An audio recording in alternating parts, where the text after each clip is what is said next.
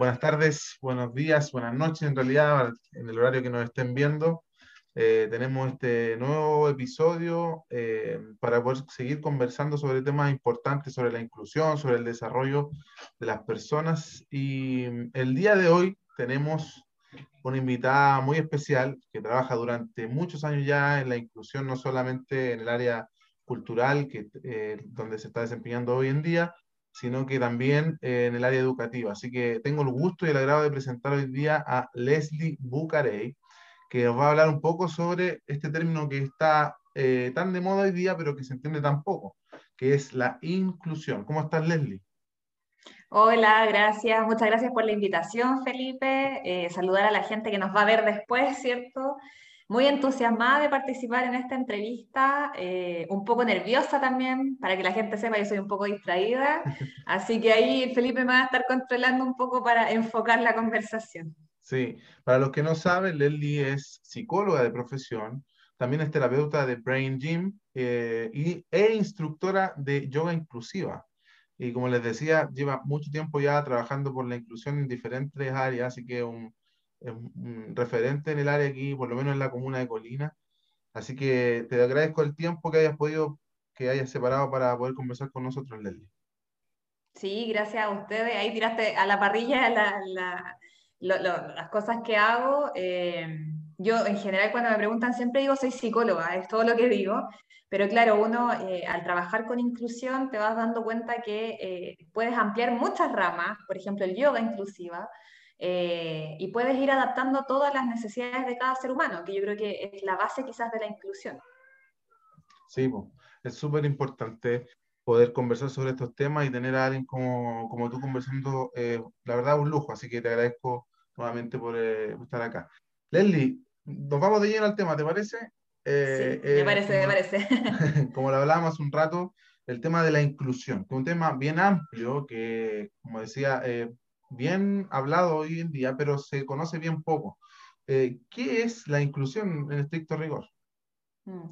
Mira, yo podría dar como muchas referencias técnicas, ¿cierto? Casi sacado el diccionario, pero yo siempre prefiero como hablar un poco más, o sea, más concreto, quizás con palabras o con ejemplos más concretos. Eh, a lo largo, obviamente, de, de, lo que he ido estudiando, de lo que he puesto en práctica, yo creo que inclusión se resume en entender que todos tenemos los mismos derechos, eh, que todos parecemos en otros, pero reitero, para mí la inclusión es respetar a la otra persona, eh, con sus necesidades, con sus diferencias, con las similitudes que tenemos, eh, partiendo desde la base que todos merecemos respeto, todos queremos participar en una sociedad, recordemos, somos seres sociales, eh, y todos queremos hacer un aporte, y, estamos en el justo derecho. Yo creo que de repente la palabra inclusión se manosea mucho, eh, y hoy en día tú escuchas a cualquiera o cualquier colegio y dice yo soy inclusivo, y entras un poquito de lleno en eso y no es realmente inclusión. ¿ya? Se, quizás se intenta, yo vuelvo a decir, o sea, no creo que tengan esta mala intención, pero sí eh, no se estudia quizás en profundidad eh, y se toma muy como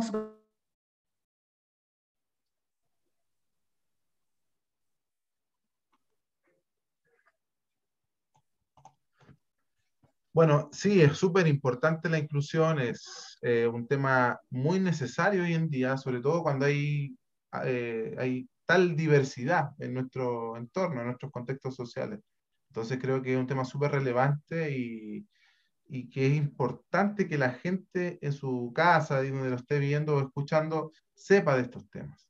Así que la verdad, eh, como tú, tú, decías, lamentablemente se habla y hay muchos que hablan de inclusión, dicen que son inclusivos, pero no llegan a funcionar de una forma inclusiva. Eh, se ve en los colegios, se ve en las instituciones, se ve en las mismas empresas, donde muchos dicen que no, somos una empresa inclusiva o somos una escuela inclusiva, pero no llegan a la profundidad del término. Y es importante lo que dices tú, partiendo de la base incluso que las personas son justamente eso, personas. Y todos tienen los mismos derechos para poder tener su opinión, para poder ser representados, para poder tener su trabajo, así como en tantas áreas, ¿verdad? Así que creo que es importante. Importante. Sí, mira, yo me acuerdo mucho de un curso que hice hace muy poco, de hecho es yoga inclusiva, que te preguntaban eh, si tú alguna vez en tu vida te habías sentido discriminado. Eh, y todo el mundo contestó que sí, de alguna u otra forma la, sociedad te discrimina eh, por vestirte de tal forma, por el, tu color de piel, eh, por quizás resaltar de otra forma, y todos nos hemos sentido discriminados. Entonces, partiendo de esa base, tú tienes que generar esta empatía, ¿cierto? Con gente que lo pasa aún, aún peor, ¿cierto? Estoy hablando quizás de la gente, de los niños, las niñas y sus familias en situación de discapacidad, que son todos los días discriminados, todos los días tienen más dificultades quizás para hacer algo tan cotidiano como nosotros, por ejemplo, que sería caminar o levantarse, ir al colegio, eh, compartir con otras personas, y desde ahí tú dices, lo ves desde la otra vereda con esa pregunta, ¿te has sentido tú discriminado? Entonces, en relación a eso, ¿qué puedes hacer tú para que otra persona no se sienta discriminada. Eh, de repente, vuelvo a insistir, se manosea mucho el concepto de inclusión. Yo siempre invito a la gente a preguntarse qué es para ti inclusión. Cómo tú puedes eh, generar un entorno o una sociedad más inclusiva. Pero primero tienes que reflexionar sobre lo que para ti es inclusión que puede diferir de lo que es para otra persona. Exacto. Sí, y lamentablemente eso es muy cierto porque en muchos eh, tienen diferentes concepciones de lo que es inclusión.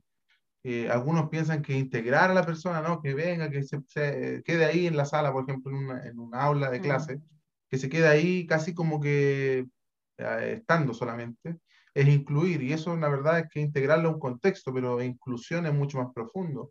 Es hacerlo parte, es que él pueda participar del contexto social en el cual está involucrado, y eso tiene que ver con el trabajo, con la escuela y con tantos otros ámbitos. Y lamentablemente como sociedad hoy en día en Chile, eh, y eso quiero preguntártelo también, ¿qué visión tienes tú en relación a Chile? ¿Crees, eh, bueno, en, Chile yo creo que falta bastante, pero ¿qué, ¿qué, ves tú en Chile? ¿Somos una sociedad inclusiva en general a grandes rasgos? ¿Se han creado leyes últimamente? ¿Se han, tratado, eh, se han firmado convenios internacionales? Pero pareciera ser que nos hemos quedado solamente hasta el papel y de ahí cuesta mucho avanzar. Eh, ¿Cómo ves tú a, Chile eh, o en Santiago o en el contexto donde te desarrolla a la sociedad eh, en cuanto a la inclusión? Sí, mira, es una muy buena pregunta, es una pregunta de hecho para reflexionar. también lo trato de pensar diariamente en qué es lo que, qué es lo que nos falta. Yo trato como de, ver los avances, o sea, hemos avanzado efectivamente en que tenemos leyes, hoy en día tenemos la, la ley de inclusión laboral, que fue un gran paso, eh, no se ha cumplido a cabalidad, se manosea también mucho esa ley. Eh, ¿Y por qué me fijo más en esta? Porque la ley de inclusión laboral permite, ¿cierto?, que las personas ya adultos eh, accedan a un trabajo, que es un derecho, accedan a una remuneración y accedan a una mejor calidad de vida. Efectivamente está la ley de inclusión laboral y anterior a esa está la ley de inclusión escolar, ¿cierto? Pero en la ley de inclusión eh, escolar, perdón, hay una falencia, ¿cierto? Que la, inclusión, por decirlo de alguna forma, dura hasta la, etapa básica y después en la media cuesta mucho que se genere esa real inclusión con las adaptaciones necesarias para cada persona. Entonces ya hay una falencia a nivel eh, de educación media y por ende es mucho más difícil poner en práctica la ley de inclusión laboral porque las personas vienen con esta falencia, ¿cierto? Que no es culpa de ellos, no es responsabilidad de ellos, es responsabilidad del sistema que no se, no se hace cargo de este concepto de inclusión escolar. Entonces, en Chile, a, mi parecer, la base de todo esto es que no está la ley de inclusión escolar debería ser, con unas buenas bases, con un buen, porque el fundamento está, pero le faltan las bases. Eh, trabajar con profesionales eh, que estén capacitados, y aquí no, no le echo la culpa a los profesores en lo absoluto, yo creo que me saco el sombrero con el trabajo que han hecho, sobre todo en pandemia, o sea, de verdad que los aplaudo. Eh, pero sí, desde que ellos se forman como profesores o como profesionales, me incluyo como psicóloga, eh, no, no, está eso instaurado de qué es inclusión. O sea, probablemente viste uno que otro ramo en la universidad de inclusión o de educación, eh, pero no te enseñan, por ejemplo, a que cada ser humano, cada niño que tú vas a tener en un aula merece la misma atención que el resto, independiente si tiene una necesidad educativa especial, si tiene una condición, si tiene una discapacidad, es independiente, merece porque es un derecho. eh, efectivamente en Chile eh, ratificó la convención, ¿cierto?, de, las personas, eh, o sea, perdón, de los derechos para las personas en situación de discapacidad, pero es como que ahí, como que sí, como que no, como que tomo lo que me conviene, a o hasta donde, quizás... O hasta donde puedo, o sea, perdón, hasta, hasta donde quiero nomás, ocupando el vacío legal, ¿cierto? Hasta aquí me dice la ley y después... hasta ahí no me quedo porque, claro, lo demás es un problema, entonces ah, dejémoslo hasta ahí, o es mucho esfuerzo desde ahí va como quizás la crítica más al sistema que a las personas que lo componen. Ahora, claro, efectivamente como personas podemos hacer un cambio cada uno, ¿cierto? En ser más inclusivos, en trabajar desde el amor, yo siempre he dicho, trabajen desde el amor, desde la vocación, eh, desde la paciencia, desde el entender que cada niño, cada niña va a lograr llegar a su potencial si lo empujamos también, si lo incentivamos y si creemos en él o en ella. Entonces, claro, tenemos leyes que, en Chile hoy y en otros países necesitamos leyes para poder funcionar, si no es como el vacío legal que tú dijiste, ah, así como ya, no. Eh, pero nos falta, yo creo que, nos falta desde esa educación emocional también de la empatía, de decir, ¿sabes qué? Por ejemplo, eh, tengo un niño en clases con alguna condición o alguna discapacidad. Ya, pero lo tengo ahí pero porque a mí como familiar no me toca tener en la familia a alguien cercano con discapacidad, entonces como que no empatizo tanto. Entonces la invitación es, pero ¿por qué no? Si no quizás no tienes una persona en situación de discapacidad en tu casa, pero puede ser. Recordemos que la discapacidad también es, tú, yo usamos lentes, también se considera una discapacidad, ¿cierto? A nivel visual. Eh, quizás también ese concepto eh, la gente lo ve como algo tan grande, ¿cierto? Que, que, marca como lo que conocemos hoy en día, quizás como el síndrome de Down, como las personas con condición del espectro autista, quizás lo más visible. Pero también hay pequeñas discapacidades, no pequeñas, pero hay otras discapacidades que quizás no se ven, pero las vivimos diariamente. Vuelvo a insistir en el ejemplo de que ambos usamos lentes, se considera una discapacidad. No está tan lejano a la realidad. O sea, si nos presentamos a un trabajo, por ejemplo, donde tú necesitas tener mejor vista, quedaríamos excluidos. Y ahí la pregunta que yo les hice al principio, ¿se han sentido alguna vez discriminados? Con ejemplos concretos yo creo que uno puede ir empatizando también. Sí, qué importante lo que dice ahora, eh, y quiero unirlo con una pregunta que voy a hacer en un ratito más, pero quería tomarme de eso porque bueno, el tema de los lentes parece algo súper sencillo, pero es algo eh, súper discapacitante. Tú y yo sabemos cuánto es, cuán difícil es eh, trabajar o, o, hacer alguna cosa sin los lentes. Eh, sobre todo yo, que soy mucho más, mucho más piti. Entonces, creo que es súper importante lo que dices, poder eliminar las barreras. Los lentes eliminan las barreras en cuanto al acceso a la información, por ejemplo, con otras personas que no tiene lente, la necesidad de usar lente. Me, me saca la barrera de acceso eh, y puedo al usar lentes poder ser incluido de alguna forma. Y en ese sentido quería preguntarte también, eh, parece una pregunta bien burda eh, o muy simple o obvia, pero creo que es súper importante hacerla porque muchos de las, muchas de las personas que nos están escuchando o viendo deben tenerla en su cabeza qué cosas pueden hacer las personas en situación de discapacidad y me, me enfoco precisamente en las personas en situación de discapacidad porque sé que la, la, palabra inclusión abarca mucho, pero en relación a las personas en situación de discapacidad, ¿qué cosas pueden hacer? Porque pareciera ser que, que están limitados y, pareciera que, que, no tanto. No sé si me puedes responder tú la pregunta. Eh, te, te, pregunto sobre tu pregunta, ¿en relación a qué? ¿Qué pueden hacer en relación a qué? En general, en general porque, bueno, más adelante vamos a conversar sobre el tema de la, del arte y la cultura como medio para la inclusión, pero pareciera que muchos dicen, no, es que él, eh, no sé, tiene síndrome de Down, él no puede hacer tal cosa, o no, es que él es autista, entonces déjalo, porque él no puede. Eh, en relación a eso, muchos se pueden estar preguntando o pueden pensar así, no, es que él no puede, por eso no lo incluimos, o no, no incluimos laboral, etcétera. Eh, no, sé si... sí, ahí, te entendí. Sí. o sea, yo la respuesta que creo que, que engloba todo quizás lo que pienso es que pueden hacer lo que ellos quieran hacer. ¿Qué mejor que uno mismo sabe eh, hasta dónde puede llegar? Y de repente nosotros mismos nos sorprendemos de que llegamos más lejos de lo que pensamos, ¿cierto? eh, decirle a la gente que crean en ellos mismos. Eh, no esperen que el resto crea, ¿ya? Porque a veces la sociedad, los familiares fallan en esa parte, ¿cierto? Hay una sobreprotección, hay muchos estigmas, muchos mitos, ¿cierto?, en torno a, a las personas en situación de discapacidad. Y yo creo que una de las tareas quizás de nosotros, de Chile y de las personas es derribar esos mitos, con esto mismo que estás haciendo tú, el poder hacer entrevistas a gente, ¿cierto? Y derribar mitos que eh, te dicen, ¿sabes que esta persona por tal diagnóstico no puede hacer esto? Y tú dices, ¿sabes que sí puede? Y la misma persona dice, ¿sabes que sí yo puedo y yo quiero hacerlo? Porque querer es poder, como dicen por ahí. Entonces yo invito a la gente a no ponerle un techo. Yo hablo de techo porque siempre lo dije cuando trabajé en colegio, no le pongan un techo a los niños, ni a los jóvenes, ni a los adultos. Exploren, dejen que ellos exploren cuál es su potencial, qué es lo que les gusta, yo siempre expongo el caso de Pablo Pineda, quizás mucha gente lo conoce, él es un adulto con síndrome de Down.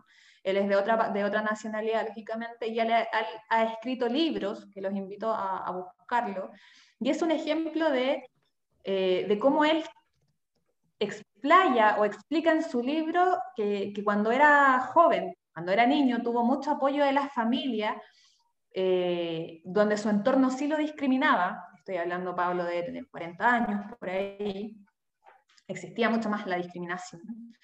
Eh, pero él habla de que su familia fue su pilar fundamental porque nunca dejaron de creer en él, siempre lo incentivaron a hacer cosas. Por mucho que los médicos le decían o los profesionales le decían, sabes que tu hijo no va a lograr hacer esto, eh, sus padres fueron el pilar fundamental y le ponían reglas, y le ponían límites, y tenía que hacer las tareas igual, tareas en el hogar cotidianas, y él de esa manera desarrolló sus habilidades y él está muy agradecido de su familia por eso, eh, porque continuó y continúa en una sociedad que aún así discrimina a una persona por su condición, por su forma de vestir, por su eh, nacionalidad. Entonces, eh, yo creo que es el mejor ejemplo, junto con otros que también siempre trato como de, tener presente, de que la gente lo que necesita o, lo que pueden lograr hacer es lo que ellos quieran, es lo que ellos busquen como sueño, como meta, y la tarea de la familia y la tarea de todos en realidad es apoyarlo y, seguir motivándolo, porque sin motivación ningún ser humano funciona. Sea, seamos honestos, ninguno va a funcionar si te tiran constantemente para abajo. Sí, eh, por eso hacía la pregunta, porque hay muchos mitos en relación a, la inclusión o a, a, las personas en situación de discapacidad que no pueden hacer ciertas cosas. la verdad que es el contexto, como decías tú, el que al final termina eh, limitando, poniendo un techo en algunas personas que, que, pueden llegar mucho, mucho más allá de lo que ellos incluso imaginan. Entonces, parece obvia la pregunta, eh, pero es súper necesaria en cuanto a los mitos que existen en relación a las personas en situación de discapacidad. Pueden llegar mucho más lejos y me gustaría, no sé si lo quieres contar, porque hemos conversado fuera de cámara de algunas eh, anécdotas, entre comillas, o historias de personas en situación de discapacidad que han logrado metas eh, que parecieran ser a, nuestro, a nuestra vista eh, poco o, o, que algo que no, no, no, es tanto en relación a otras metas, pero que son súper importantes en su familia y en su desarrollo personal. No sé si nos puedes contar alguna anécdota que tú hayas vivido con alguno de tus chicos. Sí, bueno, eh, yo contar que trabajo en cultura, eh, dentro de, eso tenemos talleres, ¿cierto?, para personas en situación de discapacidad, personas migrantes, adultos mayores, personas sin discapacidad, personas chilenas, etcétera, trabajando con la inclusión, ¿cierto?, que todos compartamos un mismo espacio eh, y todos tengamos acceso a la cultura de calidad. Y desde ahí, pucha, yo siempre digo, quizás la mamá se va a enojar, pero siempre lo nombro, es Luis, él tiene síndrome de Down, eh, partió con el taller de pintura y de manualidades, hoy está además en huerto y reciclaje y es, eh, yo creo que un ejemplo a seguir porque tiene una familia por detrás que es amorosa, que cree en él, que siempre trata de aprovechar ciertas estas oportunidades que se ofrecen en la comuna y eh, él ya tiene 18 años en este minuto y hasta el momento él no sabía escribir su nombre. ¿Ya? Eh, él estaba fuera del sistema escolar, ¿cierto? Y no, no está como en el tema del trabajo. Entonces, eh, uno de sus logros, que para nosotros es grande y para su familia sí fue también muy grande, fue que él en pintura lograra poner su nombre abajito del cuadro con como su firma. Eh, yo creo que es el mejor ejemplo de lo que se puede hacer desde el arte, desde la cultura y desde el apoyo. Eh, su familia creyó en él, nosotros creímos en él, la profesora creyó en él, entonces se forma este entorno que, eh, que potencia las habilidades de la persona, que le dice, tú sí puedes, tú inténtalo. él ama la pintura, le gusta mucho y desde ahí nació y se pudo lograr sin que fuera una meta, ¿cierto? Sino que surgió de él que pudiera lograr escribir su nombre. Entonces, eh, si nosotros dijéramos, sabes que él por tener tal diagnóstico no puede lograr esto, no hubiéramos descubierto que él sí tenía las ganas de escribir su nombre, que él sí podía hacerlo. Y la invitación siempre a la gente, no le pongan techo, eh, no encasillen a una persona por su diagnóstico, por tener una condición, eh, déjenlo, déjenlo ser, ser. Y se van a dar cuenta de todas las potencialidades, todas las habilidades que puede llegar a tener y que puede llegar a cumplir sus metas. Recordemos, todos tenemos metas y sueños. Sí.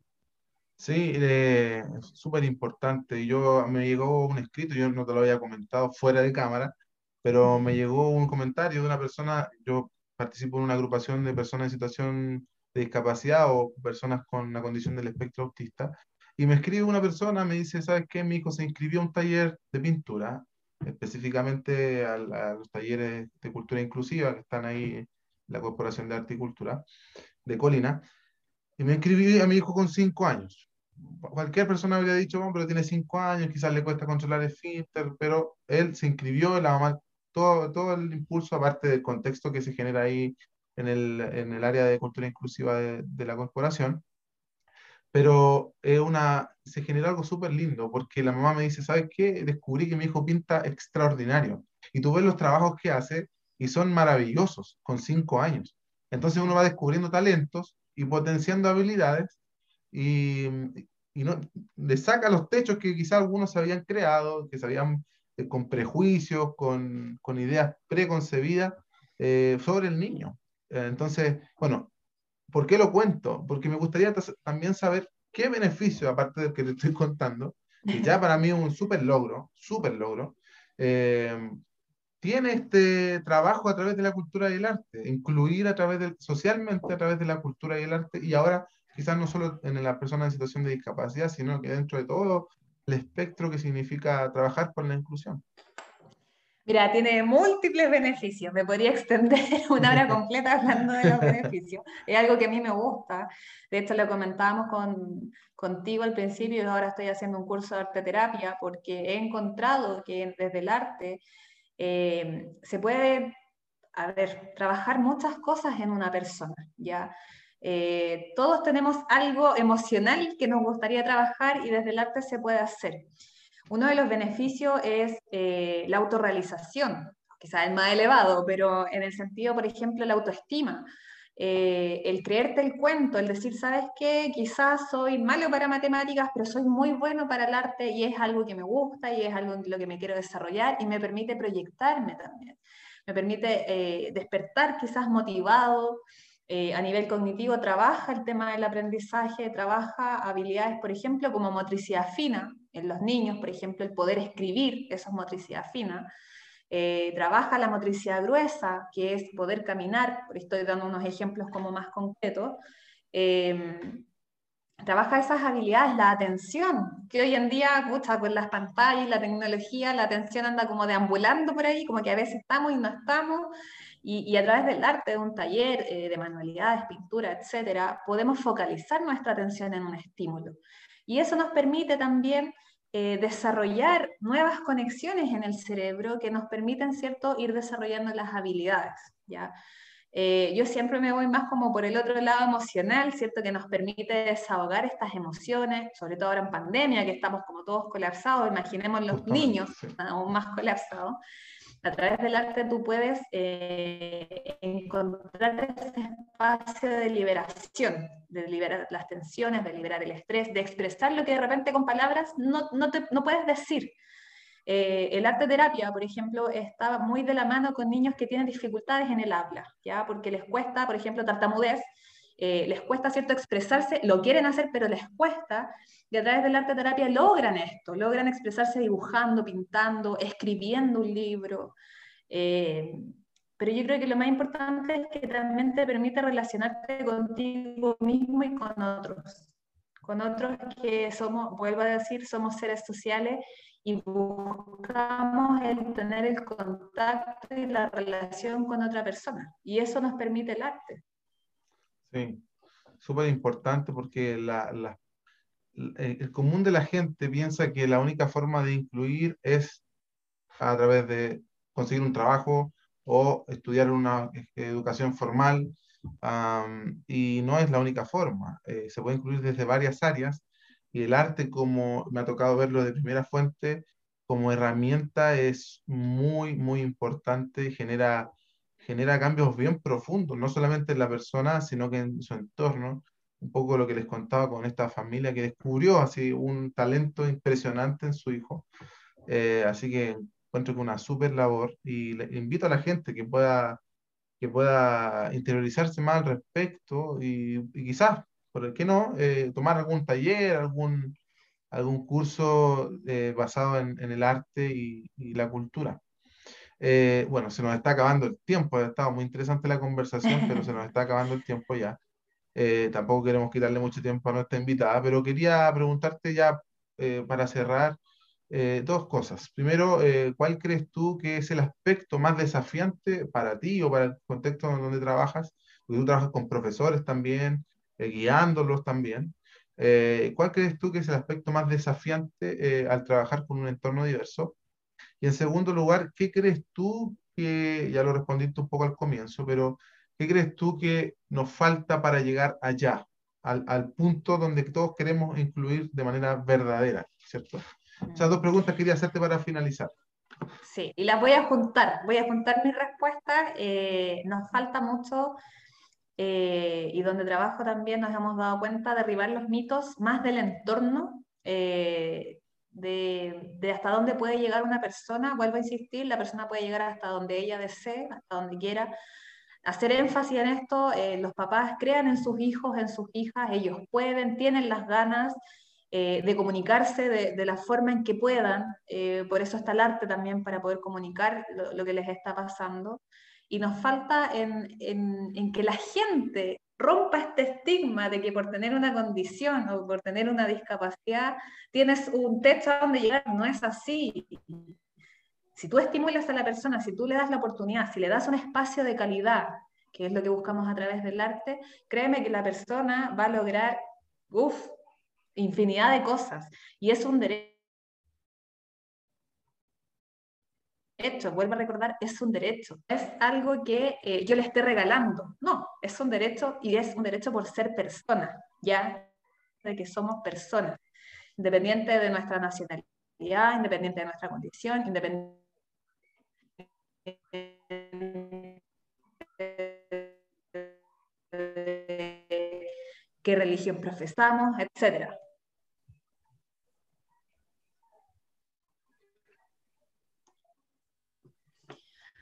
Y eso, en el fondo es lo que eh, mencioné al principio, que eh, somos, todos tenemos los mismos derechos, todos tenemos el derecho a desarrollarnos en lo que nos gusta, eh, partiendo por eso, y, y, seguir dándole con las políticas públicas. Yo creo que ahí también tenemos una gran falencia, un gran vacío legal, como tú en, en algún momento dijiste, de que se interpreta una cosa y la otra persona interpreta otra cosa, es aunar criterios y ¿sabes qué? Inclusión escolar es esto, inclusión laboral es esto. Y la invitación a la gente a que se haga esa pregunta, ¿qué es inclusión para ti?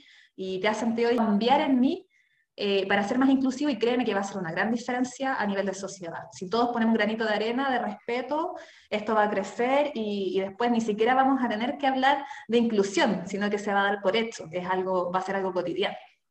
Sí, sí. Bueno, Leslie, eh, como te digo, lamentablemente ya se nos acabó el tiempo. Te dejo invitada para más adelante si tienes un tiempo para seguir conversando sobre esta tan importante eh, temática. Fundamental ah, poder saber y manejar los términos de inclusión para uno mismo ser más inclusivo en nuestro día a día. te agradezco un montón. Eh, Leslie tiene el correo eh, lesliecarolina.gmail.com. Se los voy a dejar en la descripción para que ustedes le puedan escribir.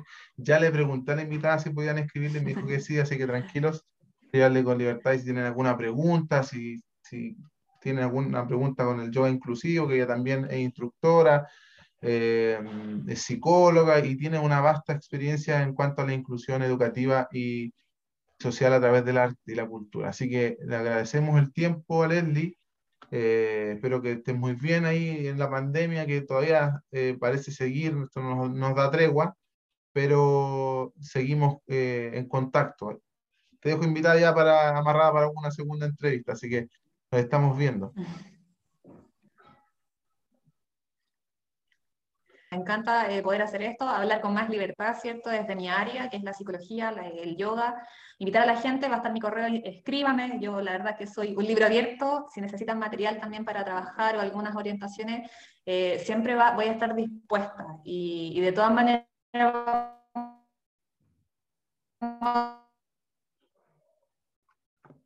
volver a entrevista contigo. Así que gracias a ti por la invitación